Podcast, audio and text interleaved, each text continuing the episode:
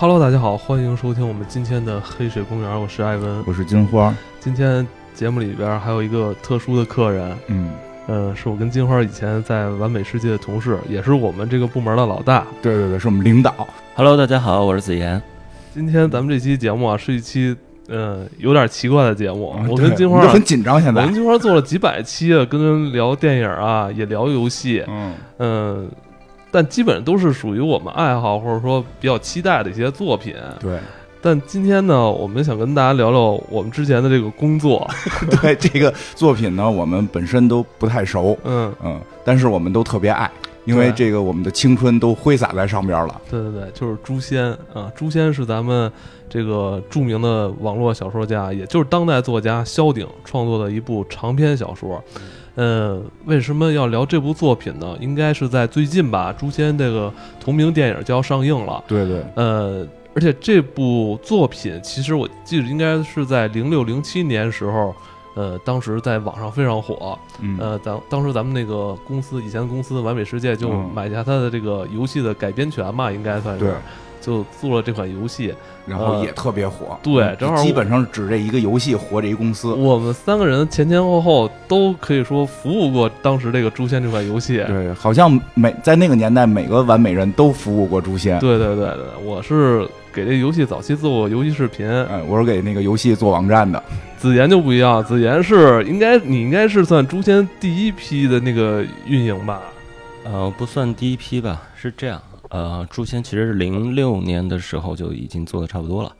呃，然后当时是有别的同事在负责，我当时是前面从完美溜出去了，然后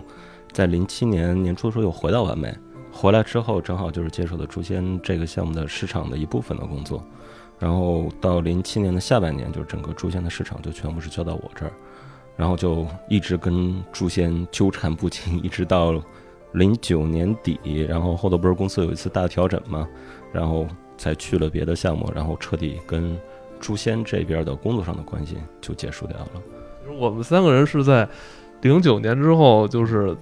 呃，我咱们跟着子妍做其他的项目。对其实诛仙这块儿还真是分着的哈，没有对对，对没不是咱们就是都是分着做的诛仙，没在一块儿做过对对，，你对作品还是比较熟，因为你看过这之前这部小说了是吧？对，当时工作习惯嘛，说必须是要看，而且是要看完，然后这那会儿还有。那会儿还有这么好的工作传统呢，就必须你做这得看完。个人习惯，个人那还是那还是你厉害，难怪你走了之后，后来大家都不知道该做什么。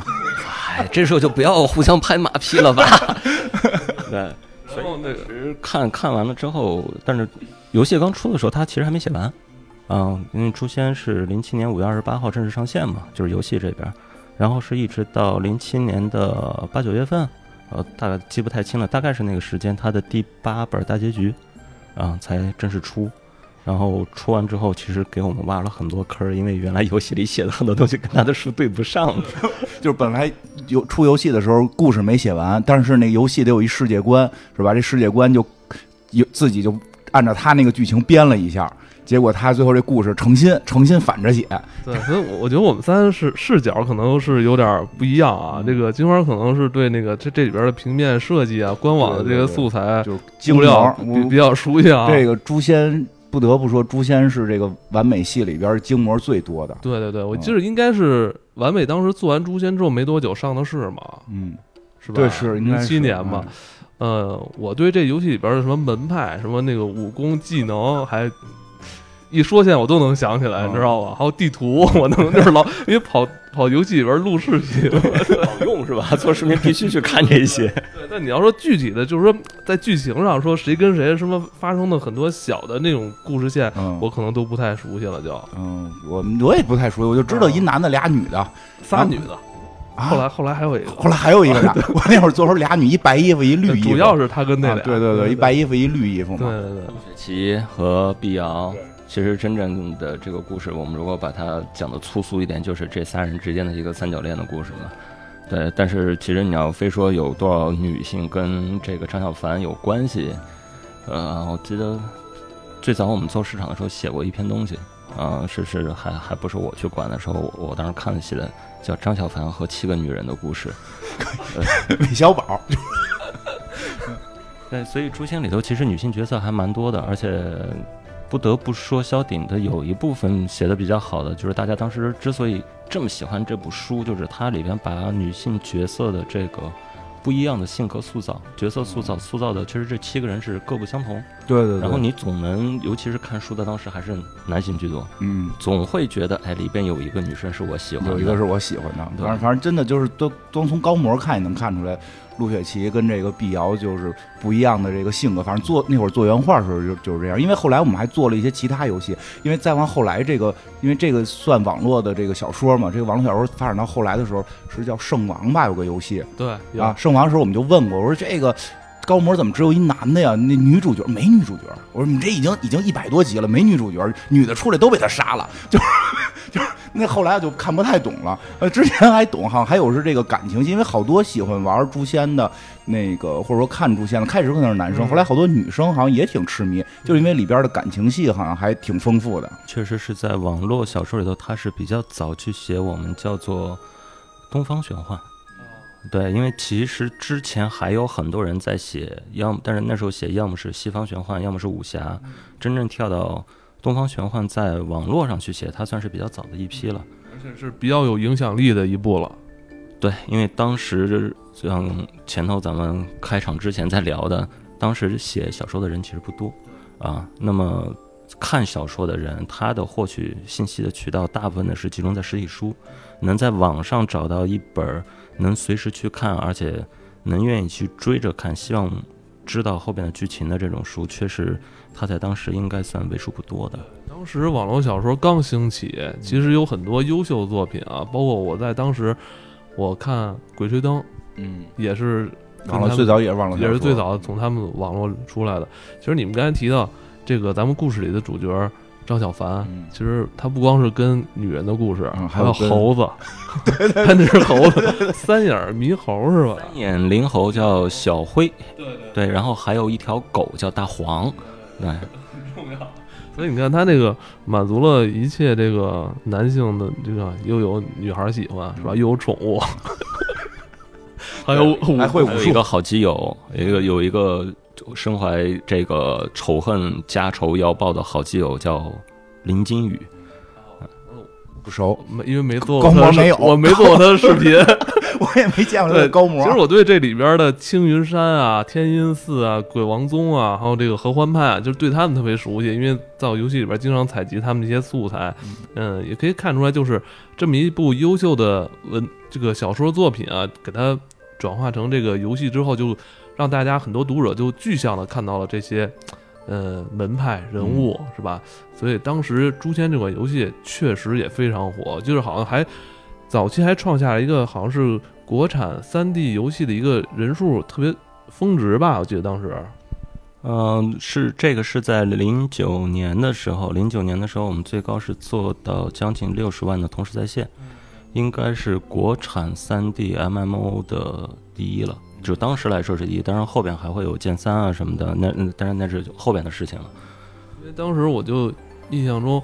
我以前大学同学就都问我都问我说，我们都在玩，哦，我发现原来身边人也在玩，那说明这个游戏确实是当时真是非常火的。嗯你没玩吗？我有点为了工作玩了点，大概二十级吧，就是因为我当时在玩魔兽。对，这个游戏今天那个子妍就是，你可以帮我们介绍一下这部作品，就是当初你是因为工作来读的这部小说，你当时有没有就是一下被这部小说抓住，就哇废寝忘食的那种？嗯、说实话，我在准备回完美之前，其实我是没关注过这小说。然后确定要回完美，然后知道自己的工作是跟这个小说相关，是这个小说改编的产品，花了三天的时间把前面的七本呃全部看完了。追完，当时追完，应该应该是废寝忘食的吧？追的。就是属于看到晚上该睡觉的时候，你不想睡觉，你觉得哎，我还再看一点儿，再看一点儿，然后看着看着，然后一抬眼，外面天亮了。不会，因为当时那个老板是这个第二天要问你什么吧？那大家其实没有对这方面的任何的需求，就是正常来说，你像呃原来工作的时候，老板不会说啊你一定要搞清楚原著什么的。其实他们更关注的点是，呃后后边你这个新闻要怎么写，你的广告要怎么投放，然后你的活动要怎么做，至于跟原著有多大的关系，可能不在他们看特别看的范围之内，但是只是可能个人本身就是喜欢看书，嗯所以正好有一个机会推了一部书到你面前，看完之后觉得，哎，好像确实不错。实话实说，他们还没法放到跟金庸他们这种相提并论的这个程度，但是它里边描写感情的很多，呃，这种情节，包括呃一些配角之间的这种情感，我觉得是非常细腻的。嗯嗯、这是原来的早期的网络小说里头不多的。嗯因为早期的网络小说更多的时候，就是我那我那时候也天天趴在起点上看书，去看《鬼吹灯》什么的。呃，虽然写的也很好，但是它里头讲关于人和人之间相互的感情不多，他们更多的是我在写一个事件，我要把整个的事件去说完。然后到萧鼎这边儿，就是那阵大家吐槽特别多的是他的情节推进非常慢，大部分的文笔就是篇幅都用来写感情了。但反过来，愿意看书的或者比较呃感性一些的人会特别喜欢萧鼎，这也就是刚才我们聊到为什么后头好多女孩愿意来看这本书玩这个游戏，因为女生可能感性的成分更多一点。这次如果电影要上的话，你会有期待吗？演员你都不认识了吧？现在这些演员，要说实话吗？可以可以，因为那个电影公司没给我们钱，说说实话就行。你不跟我说说这个电影要上了，我都不知道最近有这个电影。但是前段时间出现的那个电视剧上的时候，我倒是大概关注了一下。嗯、说实话改的比较多，然后而且可能我关注的点和其像看电视剧的这帮粉丝，这流流量明星的粉丝，他们看的点不太一样。会把自己带入到张小凡这个角色吗？不会，会带入谁啊？他呃穿绿衣服，我不能把自己代入成一个女的吧？就是整个那个说下来，我唯一会形成共情的感觉，然后可能看的时候真的会有一种想要呃流泪的冲动的，呃是田不易。对，就是张小凡刚到青云门之后拜到田不易的门下嘛，然后田不易跟他的夫人叫呃，他他时间太长记不住他媳妇儿的名字了，但一直记得是前面田不易一直表现出来的是那种很严厉的，就有点像小时候我们在家里跟父亲相处的那种感觉。他跟张小凡那种关心但不说出来，然后一直到最后青云门被这个各种呃魔道来围攻的时候，田不易做出一定的牺牲，然后包括他的夫人后头去，我们可以理解为叫殉情。啊、那种状态，包括他在最后的时候说出来他对张小凡的关心，啊、当时整个触动特别大的，就是想出来的不是说，哎，这个小说里主角张小凡他们怎么了，而是说，啊，好像小时候一直到现在跟家里父亲相处的都会是这么一个状态。听着还是有点这种金庸金庸这种风风格的这种作品，对。还是跟后来的这种网络小说 有点区别，感觉。对他的故事线还比较丰富哈，嗯。除了咱们刚才就是，呃，戏称的张小凡跟七个七个女孩儿 他其实还有很多像这种，嗯、好像父子情哈，师傅嗯跟徒弟之间这种感情也是描写的很细腻对对。他企好像是在企图在这个作品里去表现更多的这个人情世故的这些感感情吧嗯，他不是一味的爽，因为后来的太多文章，后来太多的这种文章就明显就是上来就是奔着升级去了，对，对吧？就是爽爽文嘛，爽文，后来爽，实际上就是诛仙还不是爽文，不够爽，不够爽 还挺虐的，挺虐的，对吧？因为因为因为那个我最早做这个时候，发现那个有俩男性角色，啊一个张小凡，一个是这个什么一一鬼力。鬼力，啊后来他们跟我说这是一个人，对对对对对，对吧？那时候从造型上看差距特别大。黑化，对啊，就是这主角还能黑化，真因为我真的那会儿我没看过，给我们讲讲这个怎怎么黑化的，我特纳闷儿。呃，这个黑化的过程细节我太长了，我也记不清。不用讲细节，基本上就是他前面就认为自己就是一个呃普通孩子，嗯然后莫名其妙的自己继承了一些东西，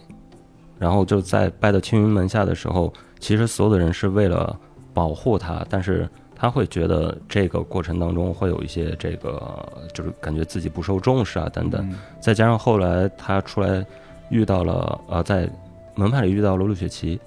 然后出来之后，路上遇到了碧瑶，碧瑶就感觉碧瑶的这个角色很像这个，呃，黄蓉，嗯，就就是他跟碧瑶相遇的整个的这个场景特别像黄蓉遇上郭靖。嗯机灵鬼儿，能感就感觉出来有一种金庸的这种风格。他不光是金庸啊，他好像感觉是把金庸的很多作品都吃透了，嗯像《射雕》啊、《笑傲江湖》啊，嗯还有那个《神雕侠侣》，他很多东西他给你重新编排了一下。然后呢，对，但是最后他黑化的原因，其实就是因为碧瑶，呃，我们叫碧瑶，可能是失去了，暂时失去生命吧。因为到现在，说实话，我一直不太愿意承认说碧瑶真的死了。嗯，啊因为反正做那游戏出来的时候，碧瑶应该就是这个状态吧。对他好像留了一扣儿，他就昏迷了，啊啊他就一直说醒没醒，后来呢也没醒吧。嗯，只是说他的碧瑶的父亲是鬼王宗的那个老大嘛，然后就是嗯鬼王，鬼王上来把他放进了一个什么，就是当时你记得怎么做过的 CG，有嗯一家还是这就是这个情景的重现，然后是把它放那，然后有个什么法阵，嗯，然后就走了。然后后边在书里就再也没提到过跟这有什么关系了。但是反正那会儿游戏的时候，一直碧瑶还是主角之一，就就但实际上游戏里他没没有没有活着活着出现过，行动着出现过。对对对，哇，你刚他跟你说 CG，我还真想起来了。那个 CG 当时是这样，是我们到零九年希望去做一些新的改编，但是这因为当时这个书已经完结很长时间了，嗯。呃，但是就包括我们想往后做，呃，你游戏必须要有新的故事线支撑，对对对，那我们可能需要自己再去编一些新的东西出来，那但是又要符合原著的东西，我们不能胡胡改，所以就想呢，我们唯一能留下来当时的一个大家都关心的一个没解开的扣，就是碧瑶到底死没死，他到底怎么样？所以那个 CG 的最后，你们还记得吗？就是他的镜头就是那对合欢铃在晃，然后发出了叮当叮当的声音，在那个一个空的通道里头，然后。我们也没想好到底他应该是死是活，所以给了这么一个镜头。对，因为您不能完全不能去颠覆作者的原来的意图。他最后反正他最后作品里也没说这姑娘怎么着。反正这个我，反正何文玲一出现之后没多久就淡入淡出，然后出现了 logo，因 为 logo 是你加的，因为加了各种什么什么四四比三的，什么什么多少分辨率各种版本，然后十五秒的，还有五秒的，都都这很重要，那合欢铃很重要的一个物品。那最后这个这这个这张小凡就变成这个算是坏人吗？他不算坏人，他可能更像是一种，就是说黑化的好人。黑化之后，我只为了达到我自己的一个目标，嗯我去做这个事，我要去完成这个目标，但是我过程当中我不会去做任何不正义的事情。嗯但是我去做的很多事情，可能正派反而会觉得你是跳出了一些规则。嗯啊，然后包括当时他使用的那个呃武器，应该是叫噬魂杖嗯啊，它上面其实是噬魂珠和一个什么东西结合起来的嘛。那么当时那个珠子其实对他也是有一定的影响，可能会激发人的一些这个邪念负面的情绪。嗯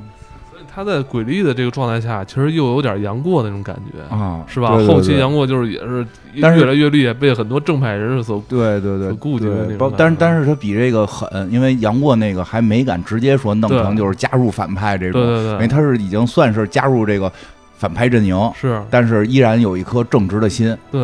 所以这就感觉萧鼎是把金庸、梁羽生啊他们作品都吃得很透，嗯因为又有点他这种感情，就是他也是属于是正派弟子跟那个邪教女子相恋嘛，所以他又有点就《白发魔女传》里边的那个叫什么？那个任任盈盈跟那个令狐冲，对吧？他都有这种，就他等于我觉得他把之前那些那些他对们吃透了，但是之前都有一个就是不敢跨过那一步，对，这个大哥是敢，确实是。可能跟可能跟作者的年纪有关吧，因为作者本身嗯他年纪应该比咱们是要再大一些的，嗯。就是在他更年轻的时候，他能接触到文学作品，应该就是《金谷良问》这一系列的东西。然后，但是当开始有网络之后，再有网络的一种可以，当时说可以解放人的一些天性的这种感觉，嗯，所以就是把前面积累的东西，在这个时候做一些释放，往前还很可能就。对，可能就产生了这一后边的这部出现的东西。是不是？其实看看这书的人，好多还是挺喜欢那个黑化之后的角色。呃，反正我问过看嗯这个书的女生，啊，就当时那个在项目组里头不是就都是女生，你招的女生女生为为主，主要是你招的，跟我有什么关系？我去的时候就基本全是女生了，唯一后边进来一个男生还是我招的。但是就是他们看完之后，他们会觉得，哎，黑化完的鬼力，他们会觉得是，不是说呃，我这这个角色不好了，而是说这个角色会让他们更加心疼。嗯，因为这个还真是一个，算是在这方面的创新。嗯确实，这里边其实很多很多那个角色啊，像刚才咱们提到张小凡、碧瑶、陆雪琪啊，还有张小凡的师傅那个田不易是吧？就那应该是叫苏如，然后田灵儿是吧？这也是田灵儿后期也我看也变成了女主之一了啊。嗯这次电影要上也是他们四个人的一个四角恋爱合体的海报，感觉。田灵儿，田灵儿说起来的话，她这个角色，我们如果往金庸那边比，她就是有点像岳岳灵珊嗯，小师妹，小师妹，但是呢，好在她爸不是岳不群。嗯。啊，她爸还是一个好人。嗯。也提到了，呃，跟之前这个金庸先生他们这些作品相比，但是他们这些作品更多是描写侠客，是吧？对。这个侠之大义嘛，尤其像郭靖这样的人物，嗯、你觉得这部作品里边也着重描写了这个有关侠的文化吗？我觉得他可能跟呃金庸老先生的那种侠不是一个概念。就是我们一提金庸，说金庸的侠，侠之大者为国为民。但我们发现，他所谓的为国为民的侠之大者，应该是更确切的说，指的是郭靖和黄蓉这对夫妇。然后其他的，你比如说杨过，他可能也是一个就是比较，呃，不走寻常路的这种，但是他其实身上也有侠的这个，就是游侠的这种概念。但是如果来看《诛仙》里边的话，我觉得侠的定义不在张小凡的身上。对于张小凡来说，他更多的是一个平民少年，然后经历了很多本不该经历的磨难之后，被迫推到了一个位置上，他要去怎么面对这些事情，用他的一个不是很成熟的世界观啊等等这种与人交往的方式去处理这些事情。而里头真正一直秉持着侠的这个理念的，其实是他的那个好基友林金羽，因为林金羽跟他一样是，就是他们小时候是被屠村了嘛，只有他们两个是被青云门救上来了。那么林金羽一直秉持是我要去找到当年屠村的真相，去找到这些邪魔外道的人，我要让更多的村子免于遭受我小时候的这种经历，所以我要呃努力的练功，我要变得很牛逼、很厉害，我要能够斩妖除魔，去卫道。呃，很多侠的定义的表现其实是展现在他的身上。然后另外一个侠对于里头的话，更多的还有一部分就是我刚才说的田不易。田不易平常是一个可能脾气很暴躁的，但是真的当呃魔教围攻过来的时候，原本大家一直认为是正派的这种侠义化身的青云门的这个掌门，会发现，哎，其实当年的那个惨案是跟他有关系的，就是他已经有点走火入魔了。他为了追求的是个人的一个成就，就是，但只有田，那有点像岳不群的那个意思，但是他的做法可能更极端，就是他可以去噬魂珠，为了噬魂珠，他可以去屠村，嗯啊，但是另外，田不易是唯一这时候敢于知道自己完全不是对方的对手的前提下，愿意挺身而出的啊。然后包括他的夫人苏如，其实田不易和苏如可以看成是，呃，性格有些不太一样的郭靖和黄蓉。嗯，就真的到大是大非面前的时候，他们是唯一还能秉持着自己一直认为正确的这条道路走下去的人。还在坚持正义。对这个小说里边这么多人，就是你比较喜欢哪个呀？我最喜欢的，其实说实话的女性了。OK，我最喜欢的其实还真是就是田不易。嗯对，虽然女性角色它里头女性角色有很多，嗯，可以觉得啊，好像是塑造的是一个很符合你去谈恋爱的对象的这么一个形象，但是我觉得，嗯，客观的来看，这些形象它在现实当中是不可能存在的。那不是不喜欢，就无所不敢想，还是找过，发现好像不太能遇到不。太不太可能，不太可能出现这种人。嗯，这金花你呢？嗯你就是你你做了这个，你算当初啊，嗯给这个项目做了很多这个官网，这个是吧？设计，嗯，你在没有了解这个故事的前提下，你觉得你比较钟爱哪个人物啊？碧瑶吧，是吗？对，啊一个是最早做的，就是真的我这个在完美那会儿上班的时候，这个诛仙是个大项目，嗯，谁去了都得都得弄下诛仙，然后弄弄呢，大家又都不想弄，就在网站部，因为嗯。活儿特多，然 后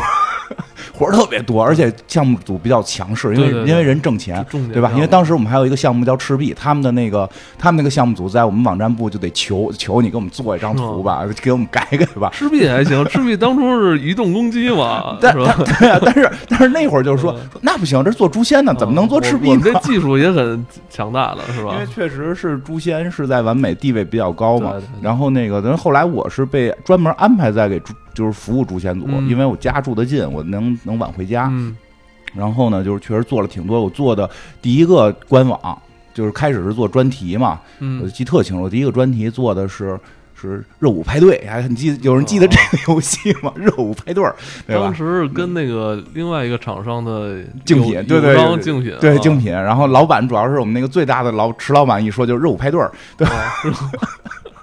然后呢，这个这个做的第一个官网就是整个这个这个大的官网就是诛仙，然后用的也是碧瑶这个形象，因为实际我对他们的认知基本上是来自于我们做官网时候的文字啊、图片呀、嗯这些。然后我觉得那会儿的美术确实也挺厉害，我觉得就光看图能看出两个人性格来。我不知道故事里性格是不是，但是陆雪琪总给一人一种就是不不进强强势，对对对，不食人间烟火，你跟他讨好去，他呃对吧？你跟他讨好，他得说滚的这种，就是或者哎连滚可能都不说，游戏里专门有一段，我记得好像是陆野琪舞剑的一段那个动作，嗯，就看着特别的。对，很强势，就冰冰冷，你可能去逗他，他都不会理你。你不喜欢这样的，嗯，我喜欢那种就是跟别人特冰冷，到我这儿可以嬉皮笑脸，因为我也嬉皮笑脸。但是陆雪琪看着到我这儿都嬉皮笑脸不起来的那种，就是那个碧瑶就会看着，就我觉得是因为那个当时原画动作呀什么的，包括服装啊、发型啊什么的，看着会挺机灵的，就跟那个刚才子妍说的似的，就有一种黄蓉的感觉。嗯而且那个从原画看，身高也比黄蓉高，所以就觉得还挺喜欢。而且那个碧瑶确实在书中，她最后的这个怎么说，故事发展到他就昏迷这块儿就是也是一直在勾着很多读者的这个内心的情感哈。嗯，对，就一说到就是主要那会儿虽然没看过，但每回聊到这儿，我都都会联想起当时就是再往之前的一个什么单机游戏，啊，这个什么仙叫《仙剑奇侠传》《仙剑。奇侠传》那个不是里边啊也一直传说过某个女性角色是可以就是救她的嘛，对对对对吧？就是实际上这个这这也是一个情绪的延续，对对，还真是真是吧？是吧？是吧？这个因为当时那个是单机游戏嘛，那好像对，那好像不能救吧？是说是有人，后来后来有人说是能改，能把那游戏改了，那个人能继续使，但并不是真的剧情救他，并没有隐藏什么摘剧情。九十九蔬蔬果是吗？叫对鼠对对儿果，反正那个就跟早的你说的应该是那个林月如他们从锁妖塔里头出来的时候，哦然后林月如被拍死了嘛，嗯那是最早的版本。林月如对，然后后边林月如是有一个更新的补丁加进之后，是说是那个魂魄没哦了，然后要去摘，就是你说那个九十九个鼠儿果还是什么东西，还是抓能九十九傀儡虫，呃，能让他活过来，他但他后头可能记不得就是发生过什么事儿了。我记得好像是剧情，我记得是有一补丁，好像是在你最后全都结局的时候，啊它好像还会出现，但已经有点变成都市传说了。对对对，有点跟那个就有人说你玩你那白版，就说你那个九五版没有，我的九八版什么柔情版才才有，对就是以前是有这么一个对，好像哈，后来是加过，是算官方加的吗？好像是官方加的，对吧？反正因为当时对我来讲，我那个林月如对吧？做这项目，我带入的就是说，碧瑶就是这个姑娘，就是全全世界的人民都在考虑她到底是不是去世了，能不能把她救回来。哦，我操，这林月如也是有那个特别费钱的一个技能，记得吗？一掷千金，我 就是扔钱，啊，对对对，记得真清楚，你们我都记得模模糊糊了。反正我记得是有一，扔扔一次是一千金还是九对对，千九百反正有一是九十九金？有一个什么扔钱的技能，特别逗。哎，这这个真是一种，这个就跟这个可能有联系。我觉得可能大家在看这部作品的时候，也把自己就是代入成张小凡了。嗯，可能他的情感的这种牵扯啊，可能也都是放在碧瑶这边多一些。嗯，但是确实从这作品里能看出非常多之前的优秀作品的这个融合。对，因为就确实因为我没看过原著，就导致我看到他，我看到了很多，就直接我会看到很多，哎，这不是那个角色，我就因为我为了做这个项目嘛，我就会直接把他们带进去。因为我记得好像那里边是这个游戏吧，里边有一个就是什么跟类似于白晓生似的这种人排名的。还是还是就什么都懂，就是一什么都懂一大爷吧，长着胡子周一仙啊，对对对，长一胡子那大爷 然后他带了一个，据说是他孙女儿，叫小环。啊啊嗯，小环也是七个女人当中的一个嘛，一直很喜欢张小凡。嗯，万人迷嘛，张小凡。万人迷段誉，其实那个在当时，哎，你还没说等于就是你当时在做官网的时候，就是还是对碧瑶这个角色，对对对，情有独钟哈。就是碧瑶这个角色会比较喜欢，对，嗯其实我们知道，就是在这部作品里边啊，不光是有这些门派，是吧？有门派就有武功，是吧？有武功就有这些学功夫的这些人物。呃，那可能一开始大家还是按照以前的那种武侠小说的套路，是吧？看谁学武功，然后比拼这种武力。嗯嗯，但我们知道，也是应该在零六零七年开始啊，咱们网上开始流行了这种玄幻，这种带有玄幻修仙这种元素的这种作品。其实诛诛仙也算吧，诛仙准确的来说，它应该是一个算玄幻了，因为它里边，我们看它的情节设计里头，它有大量的这种，呃，非现实的元素在里头，包括它后边，呃，会有就是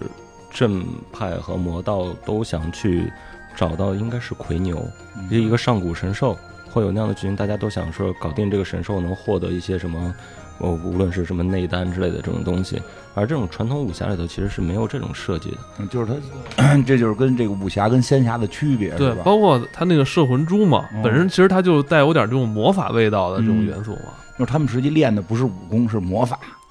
嗯，他们其实是准确说在修道嗯啊，修的是他们自己认为正确的道，所以呃，正派的话，比如说青云门，他们是希望说能够呃体会自然，能够去代让自己能够代表上天。所以你会发现，青云门当时游戏里头，呃，这应该记得，青云门的很多技能都是跟雷有关的。那么雷其实是在中国传统的这个道的里边，它是嗯代表一个上天的正义的惩罚的这么一个概念。然后天雷滚滚，对然后你反观这个呃鬼王宗，包括合欢、合欢派，就是他们的很多技能用出来的时候，你会发现它是一种，比如说带着血腥气，然后带着这种呃，包括有一些魅惑，嗯那么这些其实是一个反派，但是他们修的只是说他们跟正道的方向不一样，他们自己修的是自己的一条认为正确的，能够更快的和找到所谓的真我，达成一个自己需要的目的的这么一个道。就是就是因为他这个看起来到后来都是什么御剑飞翔，能能能站剑上就飞了。对，这个其实就是跟武侠的区别。这还是有这个道教思想在里边，哎是不是？哎，不，就是我就是多多多问一下这个你不是不。是你不多问，你不是那个你也信那个白云，你不是白云观的那个 没有没有白云观没有白，我们都是那个叫叫五行遁术，五行盾 不不御剑飞翔，都是五行遁术。啊？然后这个，哎，那会儿之前的这个这个叫什么来着？就嗯蜀山什么传来的蜀山剑侠传啊？对，《蜀山剑侠传》里边是不是会跟这个有些接近啊？真正的玄幻修仙的开山鼻祖是《还珠楼主》的蜀山。哦，那个应该很多，包括现在什么御剑啊，包括什么正派和这个魔道他们的可能的这种发展的方向，然后还有很多这个所谓的境界的定义，都是后边大家都在借用《还珠楼主》做的一堆的设定。其实就是还是这个《还珠楼主》做的最早的这个设定，嗯而且他那个我记得是出的会就是非常早，那解放前吧？对我记得得是挺早的嘛。很早，然后而且也是史上第一大坑，到最后人挂了也没写完。真是这个最怕这种了。对啊，就是让人心里难受。你就你看不看？你说让我们看不看？看半天没结尾，对吧？因为我记得我看过那个是电影，洪洪洪金宝演的吧？就是徐克导演的吧？啊，好像是，我记得是有洪洪洪金宝参演那个电影就叫那个电影就叫《蜀山》。啊，对啊，就是因为有一大票明星在里边，然后他讲的其实是蜀山当时里头其中一段的故事。嗯因为那本书我当时专门找来，虽然我知道它是一个史上无敌大坑，但是我还是憋不住找来看了。看完之后发现太长了，看不完。看不完那还行，这确实，我觉得这这类玄幻啊，这类修仙小说，我觉得看来不是说近十年流行起来的，其实早在那个七八十年前嗯。就已经有这种作家在写，而且就是很多人都在读了。对，实际上就有一种感觉是类似于这个叫什么中国的《指环王》，构造一个中国的这种类似于这他这个中国的中土世界这种感觉，它跟传统的那种神话故事是有有点区别。你觉得这还是跟咱们这个宗教有，就是本土的道教是有关系对的，吧？对对对，它像宝剑这个这个肯定是道教文化，因为真正说上战场打仗主要是靠刀，没他妈拿把破剑这个，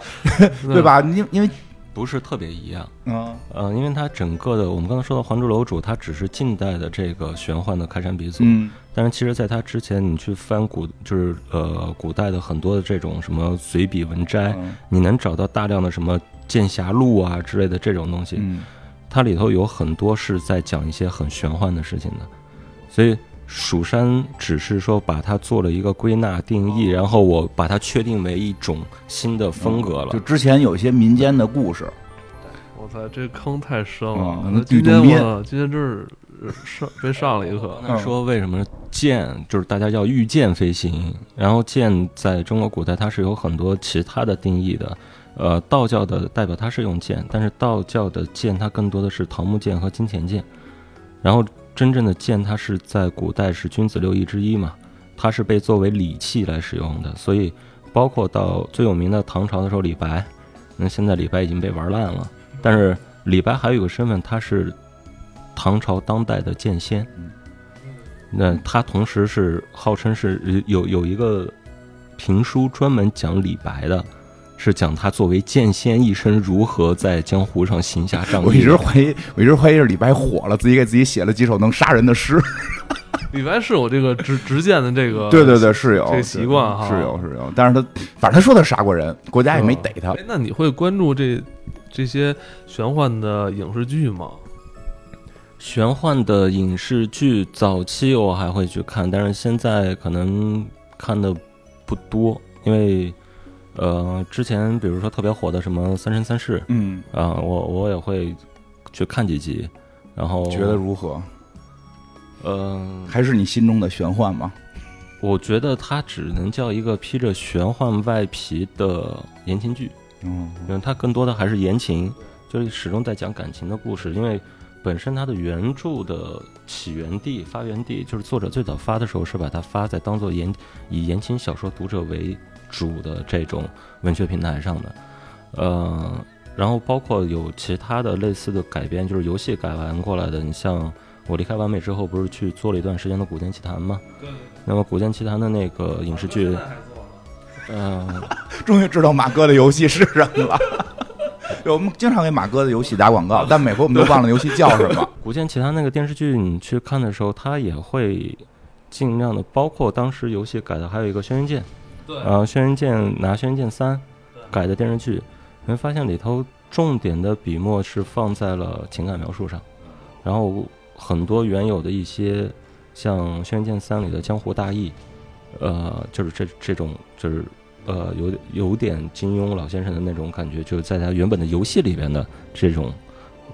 呃设定，然后包括古剑里头一些对于本身的呃人的自自我追求的等等一些设定被淡化了。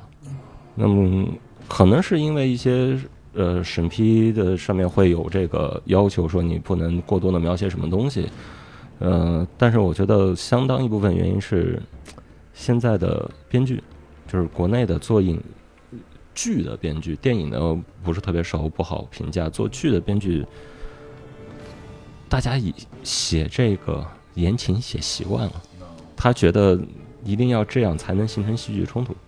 但是可能呃别的地方可能会碰雷，所以就没有人愿意去试。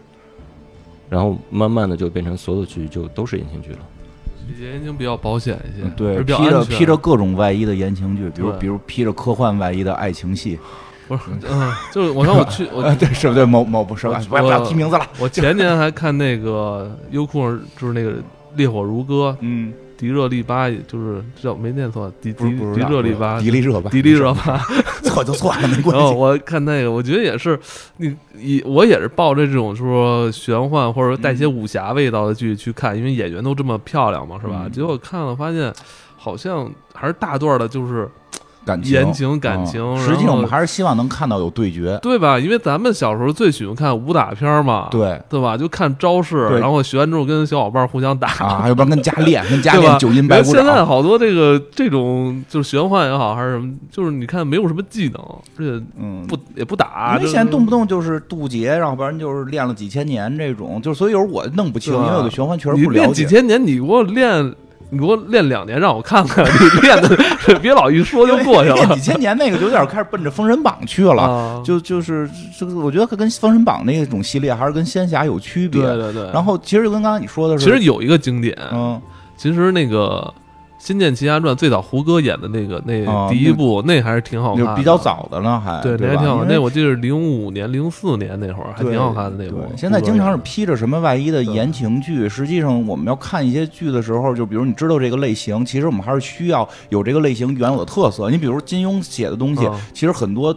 你我我觉得很多就是都是人的情绪的东西，他的成功不是说他编了那么多武功，但是你不能这东西里边没武功，你毕竟是个武侠，对对对，你该有的像降龙十八掌啊这种，而且九阳神功还是得对有。对对，就是你是厉害的点就在于这些武功或者说这些招式是跟这人性格给合在一起的，你对吧？金庸我我稍微懂点儿，你不能让你不能让这个萧峰会这个凌波微步，听着就不靠谱。哎你萧峰就得是会这个降龙十八掌，这个武功相当于是这个人的一个具象化的符号，对是吧？你一听降龙十八掌，这应该是一个很阳刚的一个硬汉使对的武对对功，对。对吧？嗯？对你听这个凌波微步，你感觉怎么也得是个啊有文采的少年，对吧？但但后来我琢磨过来了，因为好还是坏人太少，没得可打的感觉，你知道吗？就好人变坏人嘛，就岳不群那种好人变坏人 对。吧？就是对，所以现在可能有些问题就出现在了，就是咱们都把它弄在剧情上了，反而这些招式的设定，这个这个需要嗯，去符号化的东西，咱们不是说影视剧一符号化就不好，其实我们需要很多符号化的东西出现来去衬托一个人的性格，这些东西反而变弱了。对，这个东西，这种符号化的概念为什么现在越来越少了？两方面的原因。第一方面是总想绕开这种所谓的符号化或者面谱化的这种传统，嗯，但是走到另外一个极端了。对，它走向另外一个还有一个原因，原来武侠电影，你说降龙十八掌，嗯那比如黄日华当时打的那一套，那个成本多多少钱？现在你想给他的玄幻里头出来，动不动就是什么万剑诀之类的这种招式的时候，你特效要花多少钱做？省特效，对，对你做糙了，大家都骂你五毛特效没人看。你要想好好做，咱们像原来做的咱们游戏的那种嗯 CG 的那种效果特效，那确实是要花很大的成本哎。你们别说，那会儿游戏 CG 真的是效果特别好，真是没少花钱，还好多去国外得过奖，我记得。诛仙的 CG 是完美在整个游戏推广上面第一次使用 CG，嗯就是纯 CG 动画的模式来去做游戏宣传。因为之前虽然完美世界和完美国际，包括武林外传也会有一些视频出来，但他们的视频更多的是以游戏实录视频加后期的包装。那种赵岩，你们主要做的是这些吗？纯 CG，诛仙是第一个。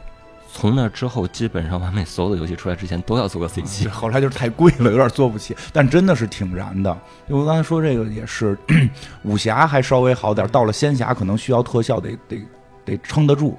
真是万剑诀打过去之后，三根剑就是是，就有点不像，就有点没意思了，看着。嗯，我这哇，你这一说之后，就是感觉我就回到了好多十几年前工作上的那那种感觉一会儿还得 一会儿还得打开打开电脑得改改几个，得改几个视频。哦，这真是啊。嗯，其实玄幻武侠这块儿，呃，目前好的作品，影视作品好像不常见哈。对，就虽然很多，一个一个是。我觉得一个是写烂了之后，就开始会走向一些很奇怪的极端，就反而就变出了一些负面。然后另外真的是制作的问题，就是可能制作成本，就是嗯。会肯定会会相对比剧一定肯定比都市剧要高，嗯。一定是制作成本要比都市剧高，因为它毕竟有特效这部分，嗯。所以可能大家就是变成咱们就多聊天儿吧，然后少少打架，多聊天儿，就变成了这种情况。嗯。但是我觉得再有一个说不好，就可能真的是太多的就是模式化了之后，就是这些招儿也不太好编了。嗯，对吧？你要是再编，老觉得你学习就是超前人的。我有时候觉得大家放松心态，超一两个没关系嗯，抄一两个。你看那个周星驰老师那个功夫不也那招儿没有一个是自个儿编的吗？对，包括其实金庸先生很多作品其实也是借鉴了前人的，对呀、但可能你要不说的话，有多少人看《还还珠还珠楼主》？对呀、对呀、而且就是多看看书嘛。你像金金庸先生那些招儿，对吧？降龙十八掌是来自于易经。对吧？嗯然后凌波微步是来自于洛神赋。你我我是拿几本古书抄就完了。我我其实我就打算今年双十一我就是好好的收一套正版的这个金庸的作品，嗯一定得正版。嗯对，因为我就是前两天也是巧合，我家里捡着一本以前上学的时候看的那个《嗯射雕》，还是中间的一本儿。我发现看完之后就是，嗯虽然后来也看过影视剧，嗯但你发现还是书里的描写更更细，嗯给你更细致还能给你更多想象空间。对对对，而且那个确实这个也是咱们自己中国就是有中国本土特色文化的文化，特色对对我比较喜欢金金庸老师，您这个这个对对，相对于来说都都都挺不错，都挺喜欢。但特是有意境。我觉得现在岁数大，反而能看懂一些古龙的东西。古龙写的是 现在去买金庸，你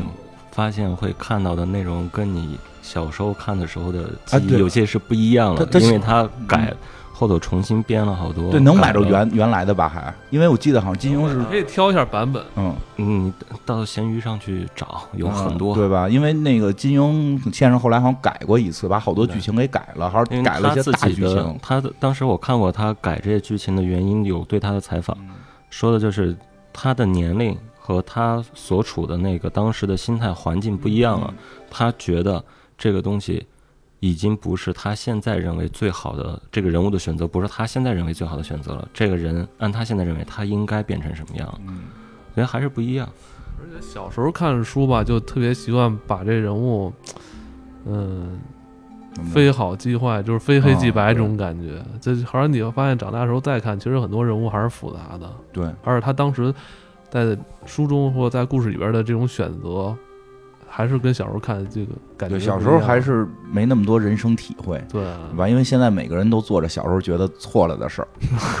我觉得也不是坏事儿，不是说说啊，你回去一看说你小时候觉得你现在做的都是错的，你现在就错了，因为小时候你可能还不懂这个世界，对嗯吧？而且包括这里边很多素材元素啊，其实还跟《山海经》有一些关系。对，三眼灵号小辉，包括刚才我们其实提到一嘴，就是他们会有正派和魔道一起去找的那个奎牛。奎牛其实也是《山海经》里头描述的一个上古神兽嘛，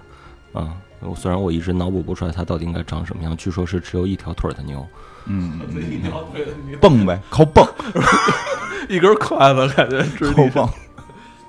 对，所以这它的很多内容，包括不光是《山海经》，它的包括青云门所在的青云山，呃，萧鼎是福建人，福建确实有一座青云山，对，而且当时因为这个青云山，我们还呃帮助过一个诛仙的玩家，他想自己做一件事情，就是他要到真的青云山去看一看，嗯，从北京骑自行车有有印象，很重要的事件，蹬自行车事件，嗯，跟爱情还有关吧？零零八年的时候，嗯，呃哎，跟爱情有关吗？有，是当时刚跟女友分手，然后希望说，因为一直他跟女朋友也是诛仙里认识的，哦，嗯、然后两人分手之后想纪念那段感情，然后就准备骑行了，然后还是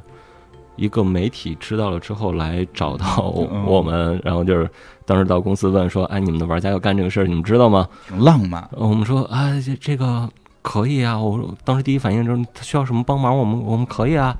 我快来活了，我们可能 一会儿就得剪这片子去。然后，然后，然后聊聊了一下，跟那个玩家聊了一下，最后还是觉得感情这个东西其实是很私人的一个东西。对，我们如果把里头加入太多商业性的东西，其实对这个呃玩家的感情也好，对对于整个我们因为大家喜欢《诛仙》是喜欢里边的这种情感也好，都是不太正确的一个事情。对对对，对，所以最后我们只是说，我们可以用我们在各地的你路线上的办事处，我们都帮你打好招呼。你到那儿碰到任何的问题，需要帮助，你也可以随时找我们的人。然后过程当中，我们给你派一台车，给你做随行保障。我们害怕你出事儿，然后别的我们所有的都不参与，嗯你就去做你想做的事情。嗯，这是，刚才子言提嗯子言提到，就是咱们以前可能工作中经常遇到的一些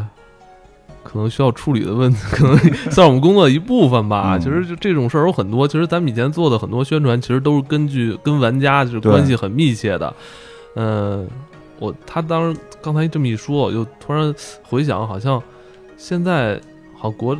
国内的这些游戏公司，好像手游公司更多哈。对咱们现在传统以前那些做 PC 端游的，嗯真的越来越少，尤其是而且是做国产自自研的这些游戏的公，司，很多都转到手游了。是吧？嗯特别少。就就子妍，因为你现在也应该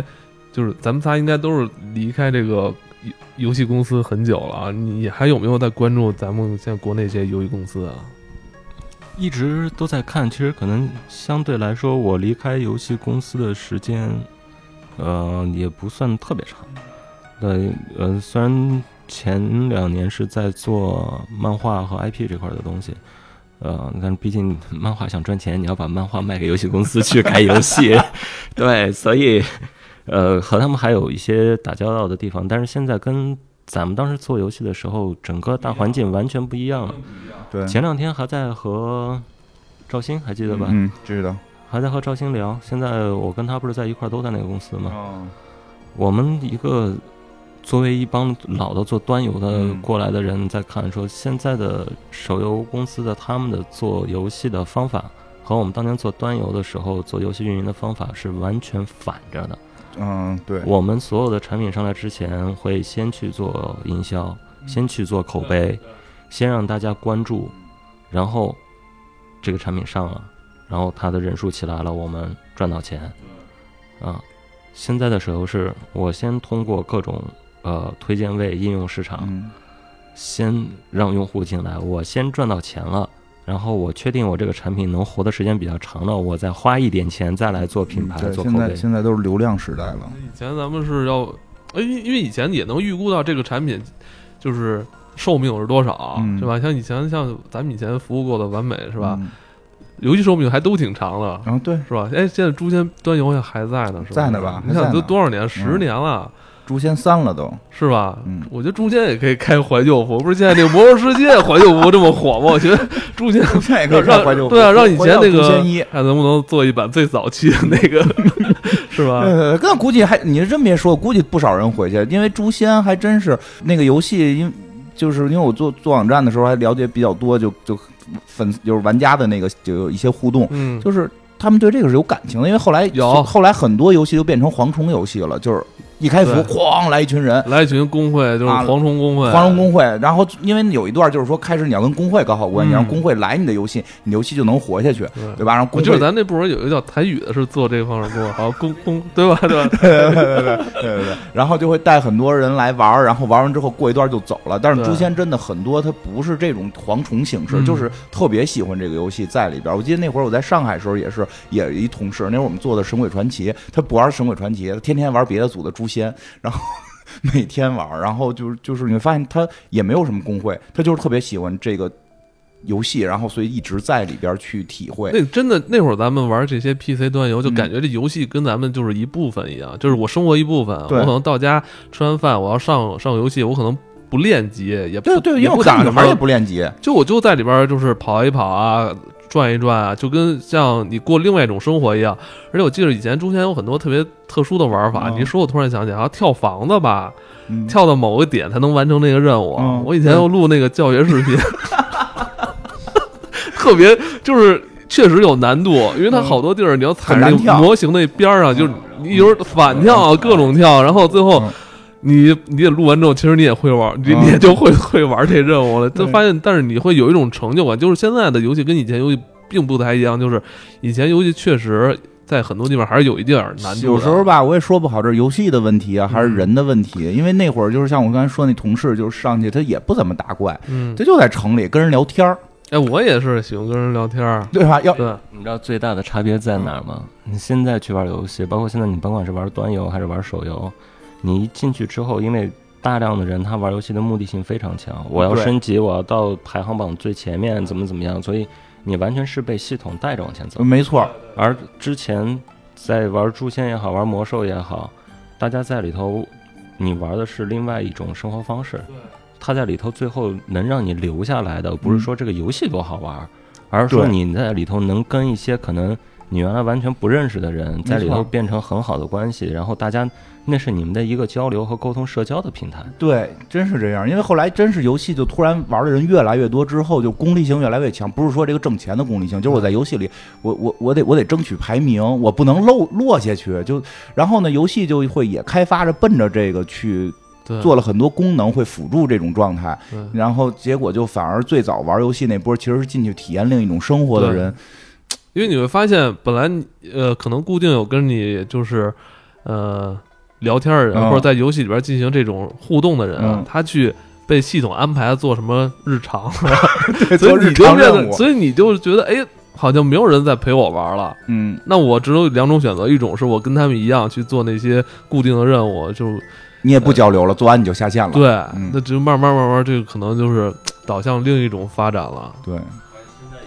没有原来的那种设计，现在是你的任务，你只能自己去完成。嗯那原来就像刚才赵岩你说那个，呃，跳房子，我们往上跳，那有些女生操作是不好，嗯她死活就是跳不上去，但是她非常想要那个成就，要那个称号，虽然这个称号可能一点属性都不加，嗯那时候就会有一堆愿意来英雄助美的，然后说，哎，我我可以骑着坐骑带你跳啊，或者我有钱，我买了个坐骑，我就能过来跟你炫耀啊。坐骑不便宜，好像最早是六十八，后来还有一百多，那时候十多年前啊，我操对，所以就是它里头当年的游戏设置是会促进你们尽量多的社交，嗯而现在的变成是说，我恨不能让你都不用管，你你摁一个键，然后你看着你的角色自己去干所有的事儿，把钱充到位就可以。我到最后返回给你一个数值就完事儿了。嗯就是现在的游戏可能更多的除了竞技型产品以外，别的游戏感觉已经丧失了很多游戏最原始的乐趣了。就是网游最原始的乐趣，真真是这样。就是网游很，其实就是我觉得网游最早就是平等跟交流。确实就是也可能我在生活中啊，各各行各业、各形各色的人是吧？嗯，但是我进入游戏之后，我们在某些程度我们是平等的，对，对，是这样。然后呢，再有就是交流，你就在游戏里边，你你也看不到对方到底是谁，他穿的什么样什么样，你也不知道。是因为最早的时候，那个。呃，YY 还没那么流行，那会儿能上 YY 都是你得打副本，我觉得才上的。好多对其实最早的交流都是打字儿交流，你甚至连对方是男的是女的你都无法确定。就像 QQ 聊天一样嘛。对，但是但是他又给了你一些场景，你必须跟他交流，要不然你可能没法把这个这个这个游戏往下进行，嗯然后就会认识了各形各色、各行各色的人。我觉得这是最早网游给大家的一个一个氛围，就是我们在这里平等的认识各种各样的人，对，对吧？所以当年的这游戏里头会有很多这个真的从游戏里走到现实里头，然后结婚的，嗯，然后真的在现实里头成为好兄弟，然后到现在有什么事儿还能互相帮把手的。但是现在的游戏里头，你就很难感觉到这种氛围了。对，现在这样一伙的还互相骂呢。我觉得是不是现在打呀你？跟那个就是咱们使用的这个终端设备也有关系。以前咱们可能 PC 啊、嗯电脑、个人电脑更容易完成这些，现在可能对，手机啊可能更偏重于这种竞技性。嗯，这个也是吧这是没办法的一一一个方向吧。嗯这个手游它确实是方便嘛，随时随地都能玩嘛人。说现在很多零零后孩子或者更小的孩子嗯都不会用电脑，呃，对，不太会。是吧？对对，因为我们家用孩子可能手机用的比手更溜啊。手机、Pad 会用的比较多，电脑是学习用的。那这他那真是电脑是学习用的，咱们小时候都骗家里，咱们买一电脑学习用，对吧？嗯现在我这孩子真是电脑，他只有打开电脑真是学习呢，他他他也不玩什么都是在 Pad 跟手机就就玩完了。对，我相信咱们的听众应该有在十年、十年呃十多年前嗯玩过《诛仙》的，应该有吧？这是当时是是中国最最大的这个国产游戏，对最好的。对他接下来要改编这部电影有什么期待没有？因为我知道刚才你也提到过，你对目前这个呃咱们这个国产这块玄幻影视好像不是特别满意。当然，这部电影马上要上映，程程晓东执导的。陈晓东的话可能还有一些可以期盼的地方吧，毕竟他原来是拍摄过一些好作品的，呃，希望不要变成一个又是被现在这些新生代的流量艺人包装自己的一个片子，是能真正的嗯讲故事的一个片子。希望如此吧。这个刚才那个子言提到特别重要的这个讲故事，对，现在好像能好好讲故事的这个游戏好像也没有了哈，电影好像也不 不常见了，是吧还？真是，就最早游戏是个故事载体，现在游戏的故事性越来越弱了。，嗯，不过还好，我看这片儿里有什么叶童、姜大为，有这帮，我知道姜大为跟叶童好像都是演这个上一辈儿的 那肯定他们不可能演。我天哪，姜大为再帅，他现在演演张小凡估计也也不太合适了。对我我觉得，我觉得张大凡、张老凡，陈晓东应该之前应该我每次看到陈晓东嗯指导，然后会想到一些其他演员，比如像吴马，啊哎，你看他这动作特特技的这个是 嗯，鬼脚七是吗？啊，鬼脚七做他们的这个动作指导应该是。哎呀，这个今天这期节目特别有意思，我跟金花从来没有聊过这方面，因为我们对这个不太熟悉。不太熟但我但我突然发现，以前我们这个部门老大哈，确实那个嗯今天他确实看书比较多，嗯，我觉得还是给我们又突好好介绍了一下，给我们二给我们俩吧，嗯，上了一课，普及了一下啊，讲了点中国玄幻故事。对嗯。哎，金花你呢？你对这个电影有什么期待吗？因为我是看演员表，嗯觉得包括那个那个，还有就是就是有好多当时咱们看那些武侠，就是这个叫什么金庸的这些武侠电视连续剧啊或者电影里边出现的这些人物。这个这个演员在嗯演这个，所以我觉得至少他在老一辈儿的这个应该是能有保障的。新生代的这些，嗯肯定现在的这个电影市场，你肯定得用点这些年轻的这这些人嘛，这些演员嘛。所以就是，我觉得他们如果能够发挥的好，这个片子应该还是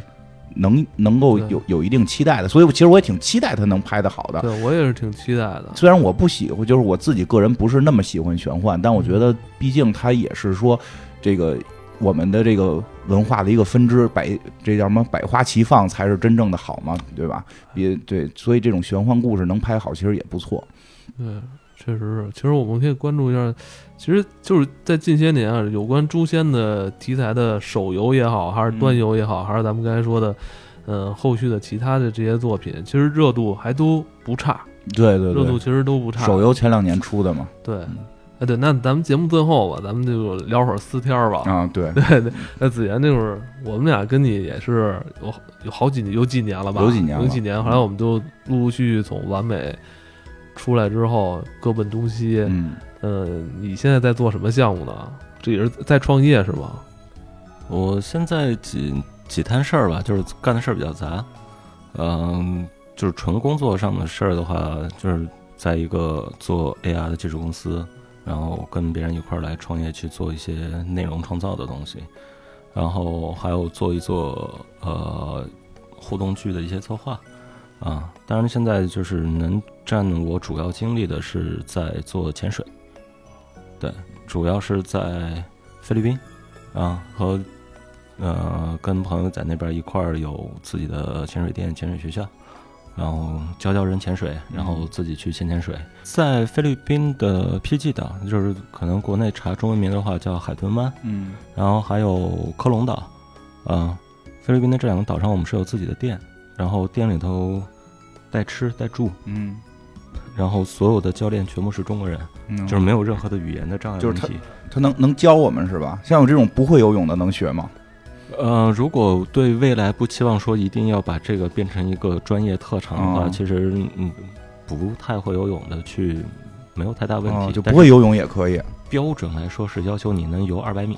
啊啊那我游不了。但是 我能游八米。实话实说，我自己刚去考证的时候，我也不会游哦，泳。那就是行，那我听懂了，就是行。啊、嗯能能学，然后学完之后，其实整个感觉最好。为什么就是喜欢干这个事儿了？嗯就你到水底下的时候，所有的声音都没有了。嗯，就是你虽然还能听到一些什么气泡的声音啊等等，但会比你在陆地上的时候安静很多。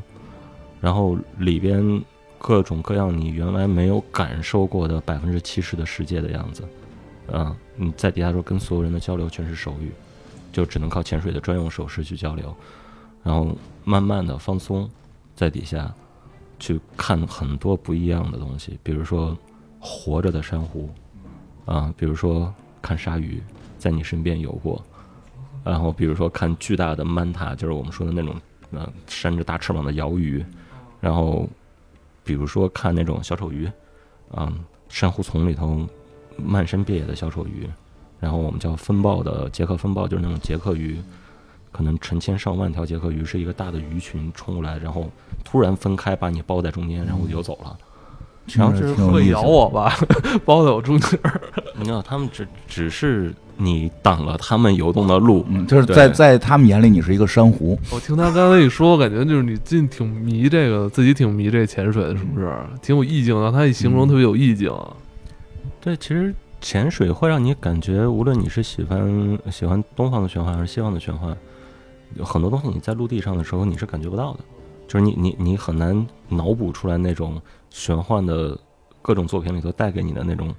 空灵啊，或者说寂静的这种感觉。但是你到海底的时候，你经常会发现，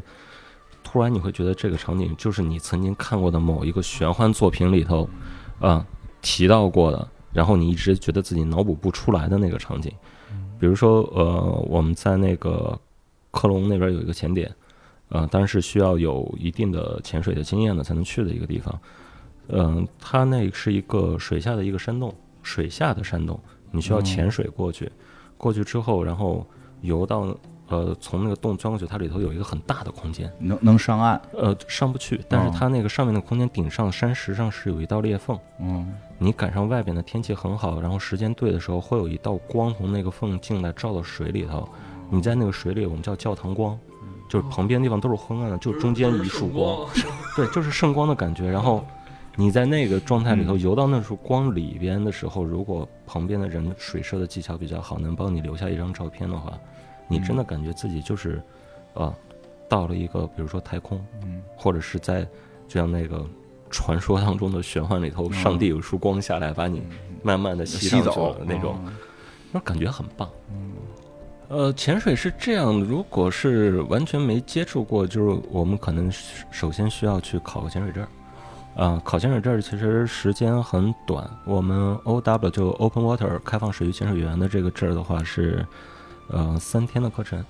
啊、三天之后就呃结业，然后只要你考核过关，就直接发证儿，你就是持证潜水员了。啊、它是 O W 潜水员是可以下到最大深度是十八米，啊，十八米你能看到很多东西了。呃，然后想再往上升的话，就是我们叫 A O W，就是所谓的进阶开放水域潜水员。A O W 最大深度是三十米，然后可以两个课程连学，连学的话就是五天嗯啊。O W 是三天，然后 A O W 是两天。嗯，然后要去学的话，菲律宾的考证的价格应该是算比较低的。嗯啊，虽然肯定比不上泰国涛岛那个号称世界潜水员工厂的那个地方，它是价格最我目前知道价格最低的地方。嗯、但是涛岛的交通没有那么便利，你得先到普吉或者先到那个曼谷，然后要倒车倒船才能到涛岛上。去我们那儿就比较方便了。北京现在有直飞马尼拉，嗯、飞到马尼拉之后，如果是去 PG 的话，呃，可以包车包船，就是我们叫车船联运。加到一块儿的话，四个小时就直接到我们店里了，嗯就从机场出来四个小时就就是到。你说一下店名啊。呃，美杜莎潜水，哦，行对，大家记住了啊，要要学可以飞猪上可以直接搜到美杜莎潜水。飞猪是吧？对，好，飞猪搜索美杜莎潜水，嗯你这美杜莎不是就是咱们知道神话里边那美杜莎是吧？嗯就是就就怕那个人有的现在起的是同 同音不同义。啊，对，就是那个美杜莎嗯，美丽的美，对姓姓这个一个木字边一土的杜，对，然后草头沙，嗯对，或者想咨询更多的话，也可以直接微信上面找我。因为很很多人想考之前，可能他会有一大堆的疑问，比如说嗯金花刚才问我不会游泳行不行之类的 各种问题。都是节目效果啊，提前都问好了，我才问的这个。就是想先咨询的话，可以随时找我，嗯然后直啊、直接加我微信就可以微信是什么？你小心点儿，小心爆，嗯小心你微信满。啊、没问题。嗯，我说微信里头本来也没多少人，随随便加。呃，微信号子言的全拼，然后九幺幺二。我回头把这个放在咱们本期节目简介里边吧。行啊，大家肯定是问的多，去对的少，有有做好做好心理准备有备。兴趣的朋友可以关注一下，因为近年来就是潜水这个项目也是在国内越来越流行了。因为以前大家可能去海边啊度假呀、嗯就是找这种这种小岛啊度假，普遍都是歇休息嗯啊，或者说做浮潜。嗯但是现在呢，就是大家已经不满足这些休闲项目了，就是想玩玩更好玩的，是吧？做做潜水，我觉因得这个为听他听他听子言讲，我觉得真的，其实这是一种自我修炼的一个过程。因为他刚才说水底特安静，我觉得挺适合你的。嗯你不是睡觉怕怕吵吗？我是挺想去的，包括他说圣光那种感觉，因为像卡梅隆他们就是也就是这个伟大的电影导演、艺术家，他也是要就是进这个深海，他认为这里边是能够让人。悟到某些智慧，因为确实是可能是我们日常生活中根本不可能见到的景象因为。他跟子言提到，就是有这边有百分之七十的景象是你从来在陆地上从来没有看过的。嗯，对，我觉得这可能我们对自己的地球还挺大的，还不够了解。是。嗯，来美杜莎，可以看到很多以前的那个，他们说那什么鸮鱼是吧？鳐鱼，鳐鱼，那不是坐骑吗？对对对，长得很像那个原来《诛仙》里那个坐骑，其实那个按英文名的话，我们叫 manta。嗯，对，这是有点像，哎，就就是那个什么？福奔。啊。啊，它的学名叫福奔。嗯，就是那个吗？对啊，就是那个动物。海海就海王里头那个啊，福就是那个。福奔。那你那你刚才提到说鲨鱼还在周围，会不会危险啊？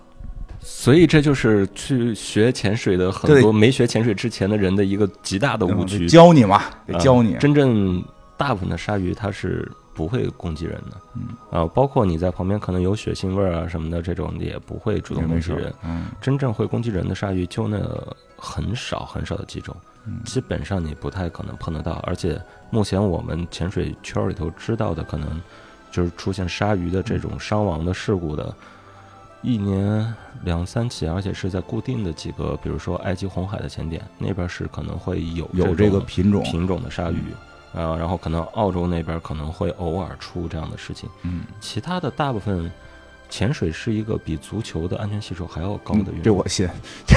当然前前提是你必须按照规范啊要求去操作你的设备。嗯，对，你要非要自己作死，那作死什么什么运动都是很容易出问题的 什么。运动都可以。嗯，嗯今天向大家推荐一下，因为我们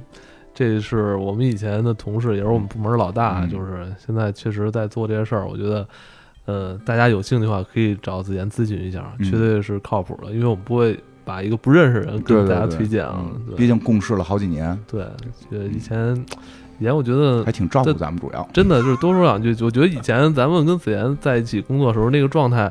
不太像工作，反而更像大学的生活。对对对，是是因为真的在你走之后，后来的情况就是就是，就像我们在之前我的节目里也，就之前我们在节目里也说过，就是完美最后疯狂的那那两年，最后我们离开的时候，就疯狂到难以想象。至少你你们那一波可能不止你，就是还有当时的那一波人还在的时候，还都比较正常，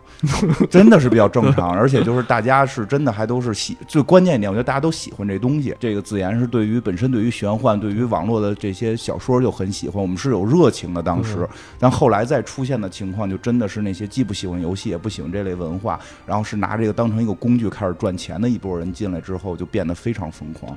是。嗯今年有时间的话，再重读一下，因为我觉得我现在这个年龄，可能再读武侠，可能会比小时候十几岁的时候看，可能不一样了理解更对深。嗯包括可能除了金庸，呃，建议是，呃，梁羽生未必非要重新捡起来看，因为梁羽生的武侠比较老派，然后所谓的新派武侠就是金庸、古龙，呃，温瑞安喜欢的人人数要相对少一些，但是他们在后边的话，可以再把黄易的一些书捡起来看一看。我觉得如果你们要想再做节目聊的话，未必全是金庸，就是金谷良温当年的这四大家，然后一直他的读者粉丝群掐来掐去这么多年了，有蛮多可以聊出来的。我们可以做成系列嘛，做成系列，金庸先开始。